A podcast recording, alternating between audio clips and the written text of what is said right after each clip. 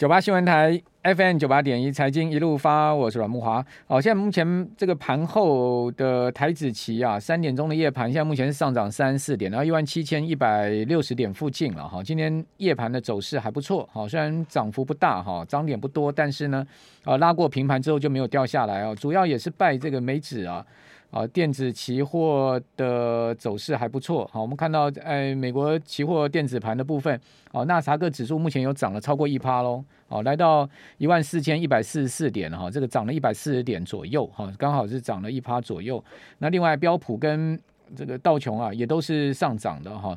那这当然就预告今天晚上美股开盘的情况应该不会会不错，好，可能一反昨天好这个美股开盘的状况，因为大家都知道这个呃昨天美股开盘虽然是在盘上啊，这个但是很快就往下掉哈啊，最主要还是这个网飞的呃财报哈拖累了整个纳斯克指数啊，哇，网飞一个晚上哈，这个台湾的一个晚上，这个美国的一个白天呐哈，蒸发了五百亿美元之多啊。好，这真的是非常夸张的一个跌幅啊，跌了百分之三十六的幅度啊，盘中最深的时候跌了百分之三十六，哦，对不起，三十九，哦，收盘跌了百分之三十五，哦，这个网飞的股价跌到四年的新低，市值呢瞬间蒸发了五百六十亿美金呢。哦，今年以来，网飞的股价已经大跌了六十三趴，哦，这个远远呢落后于美国大盘。虽然美国大盘整体表现不好，哈，但是呢没有跌到六成这么多。哦，此外呢，它也拖累了一缸子啊，这种串流媒体股啊，像是迪士尼也跌了五点六趴。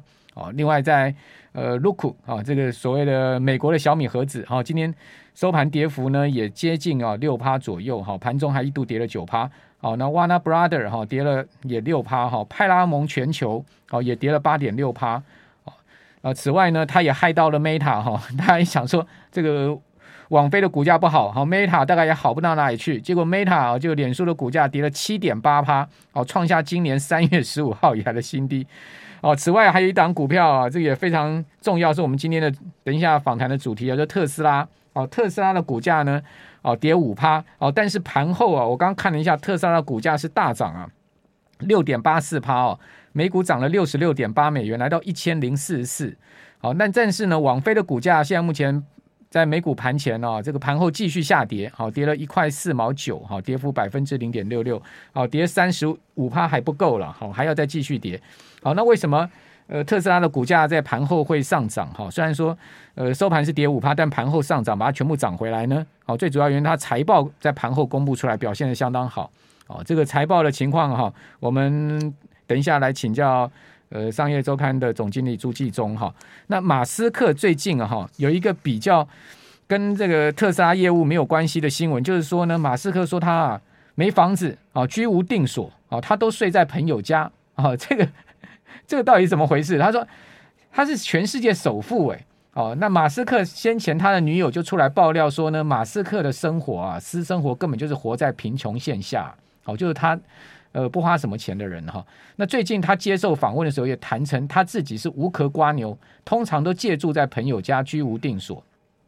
这我们来请教朱继忠，继忠你好，嗨，各位听众大家好，这马斯克。这么有钱的人，他居然没有一栋房子啊！哎，这个其实哈，人家要移民火星啊，对不对？哦、所以在地球上有房子算什么呢？哦、对不对人家拥有太空公司，对。所以呃，我觉得这个马斯克哦，真的是最近的话题人物啊。你刚才特别讲到他 Tesla 的这个财报出来哈，那这个今年第一季的财报，它的营收哈成长了百分之八十七。对。那特别厉害是什么？是 Gross Margin 哦，就是它的毛利率毛利大增嘛。毛利率哈，去年的第一季啊，去年第一季是二十六点五趴。今年的第一季是到三十二点九趴，那个记者帮他算了一下哈，就每卖一台，每卖一台，这边我们把这个财报啊整数据啊整理出来给大家哈，每卖一台哈，他赚十万，赚十万块，对，美美金哦，好，那你就知道说他这个简直像印钞机一样。那我仔细看了他的这这个里面啊，那所以。你你看到它的股价上去，它就是首富，然后它的财富一直在增加。嗯、那你刚才讲说他没有房子，对不对？可是他最近好在 Twitter，他事实上在过去这应该是去年啊，他在发了一则 Twitter 啊，其实造成这个美国的不动产业界，特别是德州的不动产业界哈，嗯、一个非常有趣的大震撼。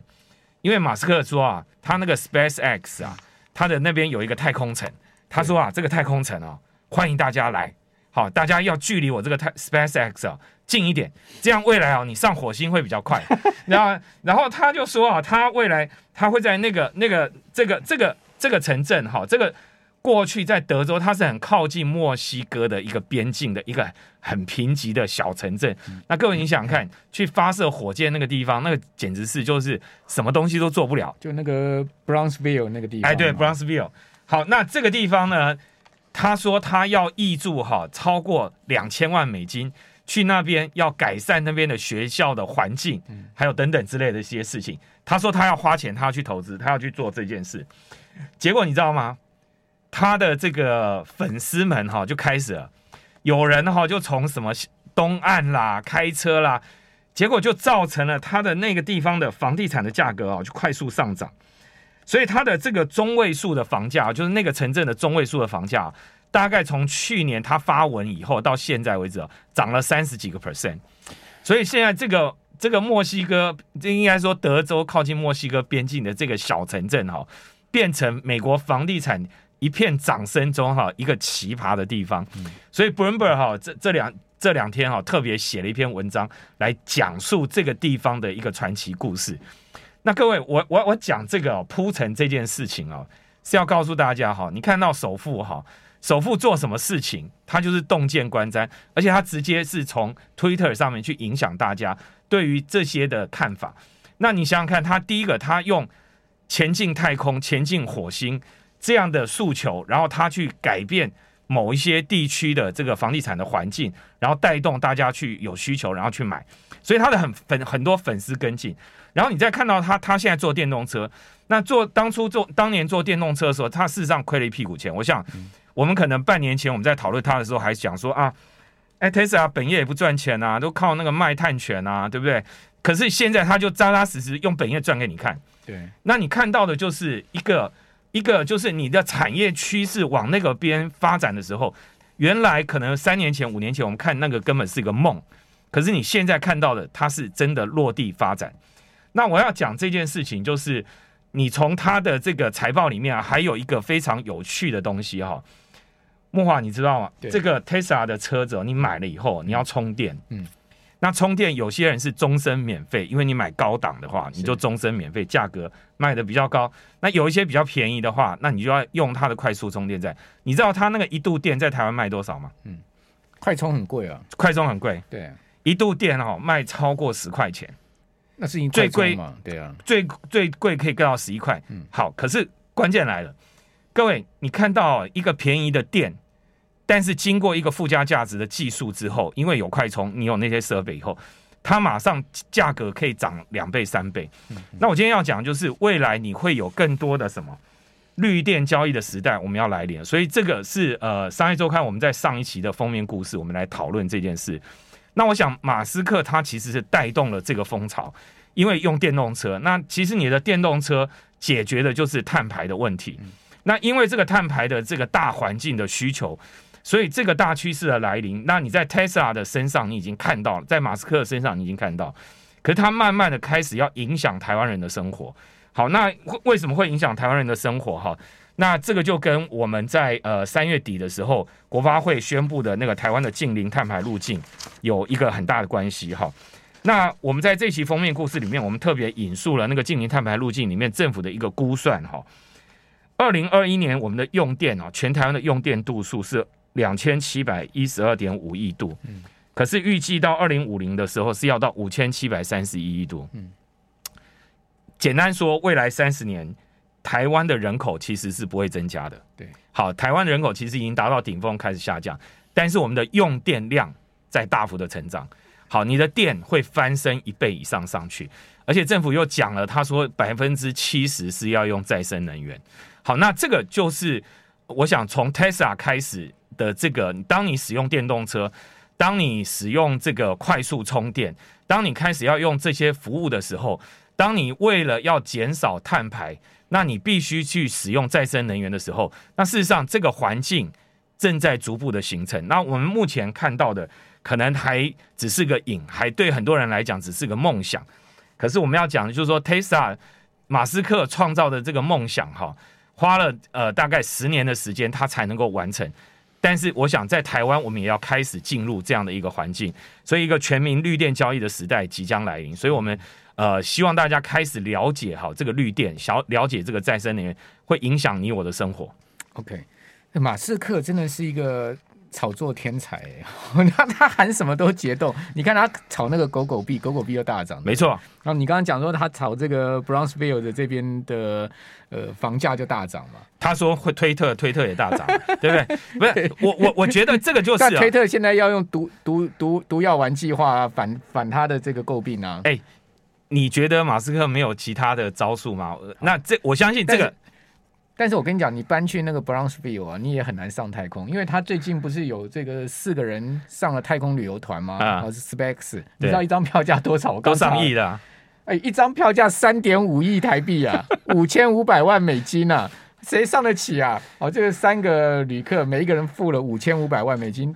为期八天的空间站之旅，就太空站之旅，好，就此拉开序幕，在那个呃四月九号。好，我们我们要讲是说哈，马斯克讲的很多东西你可能买不起啦，那但是哈，要像马斯克有同样的思维，好，你要用这样的思维去看待你的未来，我觉得你你才有可能去享受这个财富重分配的可能。等一下下一段就要跟我们讲这个绿电的商机嘛，是对不对？好，我们这边先休息一下，等一下回到我们的节目现场。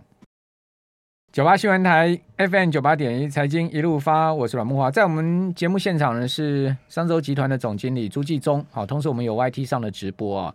这个马斯克呃，马斯克啊，在法说会说呢，他认为这个实际通膨比官方公布的统计数据更高了。好，现在美国的统计数据都已经来到八点五了，那他认为更高，不知道高到哪里去哈。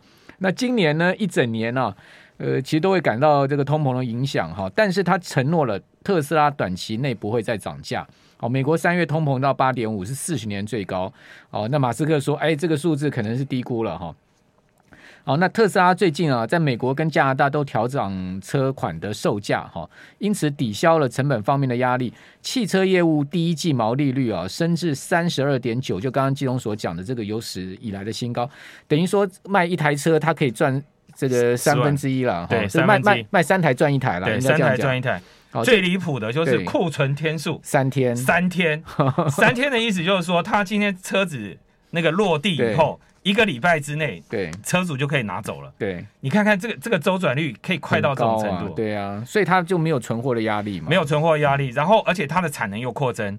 他过去他只有呃上海厂跟这个美国厂，现在又德州加了一个厂，柏林加了一个厂，所以你看到他这个这个根本就像印钞机一样。对，他这个 logistic 很厉害了，我觉得他这个是很强的哈。好，那当然特斯拉今天的股价晚上应该就是美股一个很重要的指标了哈。那谁谁亏大钱呢？这个避险基金大咖艾克曼啊，这个艾克曼其实在华尔街是一个很有名的人了哈，他认赔了网飞。哦，三个月亏掉四亿美金，所以大咖也是会中雷的哈，也是会踩雷的哈。这个网网飞已经连续两个季度哈，这个财报爆雷哈，而且股价都是在。爆雷之后大跌哈，这个真的是跌到不可思议哈，跌到剩下两百块出头啊！它去年第四季的股价是七百块美金呢，是哦。那特斯拉就厉害，它还是维持在一千块左右哈。好，那刚刚谈到了就是说绿电好是未来一个很重要发展机会，因为你刚刚也讲到说未来的绿电要占整个发电量百分之六十到七十嘛，对不对？没错。那这个是政府的整个规划。那我我想哈，用电量会大幅成长这件事，政府已经挂保证了。好，所以大家毋庸置疑了，大家也不用怀疑说啊，我们以后人口减少，什么产业外移啊，所以我们的用电量会减少。No no no no，不是，因为你未来你越来越多，为了要减碳、减少碳排放，你会使用电力的这个服务。服务也好，或设备也好，你只会越来越多。好，那在这样的状况下，那我们势必就得做能源转型。嗯。那所以你看到啊，台湾现在除了外销，我们的外销产业其实表现还不错。我们最近看到第三呃，就是三月份的那个外销订单接单的状况都很好，特别是整个 ICT 产业，就是这个高科高科技的这些产业哈，特别半导体啊，还有一些下游的产品接单都不错。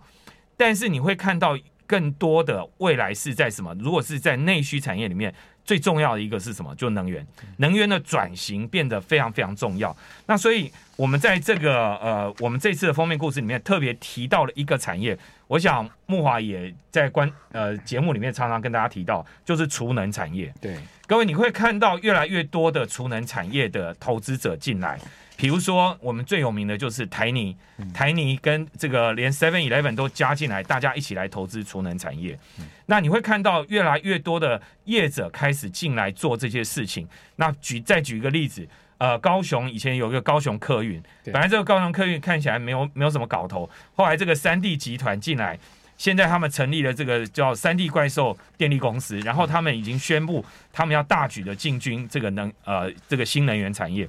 那你看到他是把这个传统的加油站跟客运公司联手了以后，他现在又跟台达电合作去做充电桩。那你看到就是未来我们看到马斯克带动的这样一个电动车的这样的一个风潮，它已经让全世界的车厂都开始走向这样的一个潮流。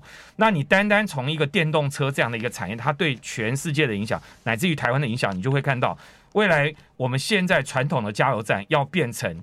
充电站，那机车这个呃这个出行的工具，我们所有的工具全部都要变这个电动的，然后一步一步的开始就往这里走。现在连自行车都开始看到自电动自行车的这个需求开始在大幅的增长，所以它倒回来讲，那我们在能源的管理上面，它它就更明显了。那这个能源的管理，它还配合了很多的，我们讲的是交易制度跟交易方法，还有我们的很多。以前都在台电手上的这些资源，哈，它开始要逐渐的释出，逐渐的做改变。那所以我觉得这个我们看完呃这一期的封面故事，我们真的介绍大家真的可以开始好好第一件事哈，先了解你们家有没有个智慧电表。嗯，我们看到哈，政府希望全台湾哈到二零三五年的时候，全台湾要有一千五百万户要建置智慧电表。可我们现在只有一百五十万户，嗯，那所以其实大家第一个可能就是应该要开始考虑要装一个智慧电表，因为这一切就要从你们家的能源开始思考起。那未来甚至政府也有可能去涨电价。那当这个电价在上涨的时候，那大家可能初期都会反对，觉得这个会带动整个通货膨胀。但是我要讲的是哦，当电价变成越来越合理的时候，诶，我们就有可能赚钱了。好，因为我们在这一期的封面故事，我们用了一个标题哦。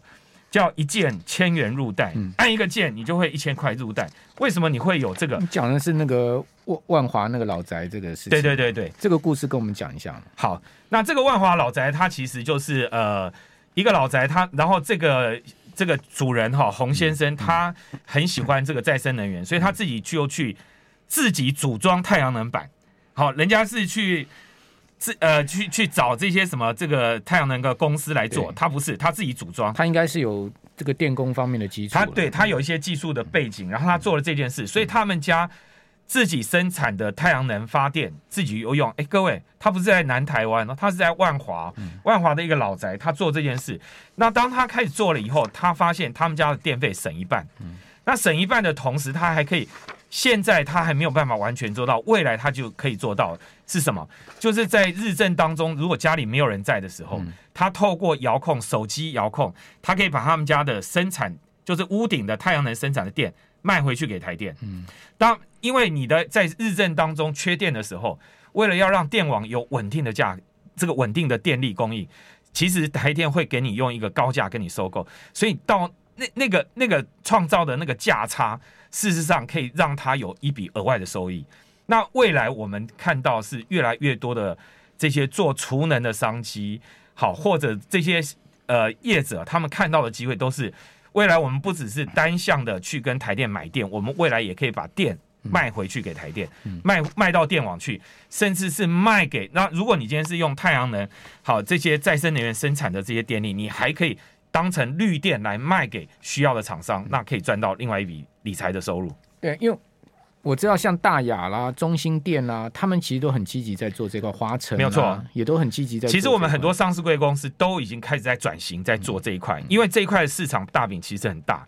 那我们估算过，预算也看得到的啊，而且这个是很稳定。那这里你就看到，因为这一次呃，这个三月份的那个大停电，让大家更看到，事实上我们从这个所有的电力设备，第一个太旧换新，要让电力维持稳定。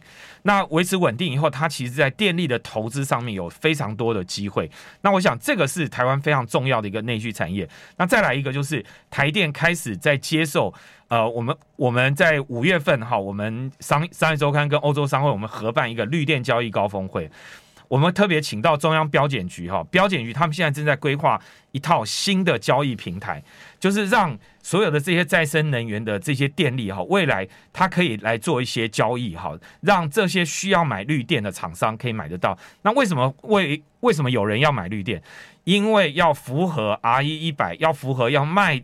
你的产品要卖到欧洲，你需要有这些减碳的需求，那这些东西都可以为大家创造新的收入，所以我们希望大家可以看到这样的一个机会，然后去了解这样的一些制度的改变。绿电不都被台积电买走了？No No No No No，您说错了。嗯，好，这个是大家都误会了哈。绿电便宜的绿电被台积电买走了，你应该这样讲。好便宜的绿电，每度三块钱以上的绿电呢，其实现在还有。好，那还有很多的地方，那所以这些绿电其实你都还买得到。那甚至我们看到现在有越来越多的学校，越来越多的社区，透过全民电厂都可以加入生产绿电。那太阳能也是一个绿电嘛，对不对？当然，这个是现在大家最容易可以参与的。太阳能业者也是一个我们可以注意的方向。没错，那这个也是一个全新的，跟过去那个泡沫时代的太阳能的发电是完全不一样。所以你看到现在越来越多是从电厂的角度切入，太阳能只是它生产电力的一种方式。对啊，中租就做很大了一个。没错，中租应该台湾最大的太阳能电厂，一个租赁的平台。它是一个租赁的平台。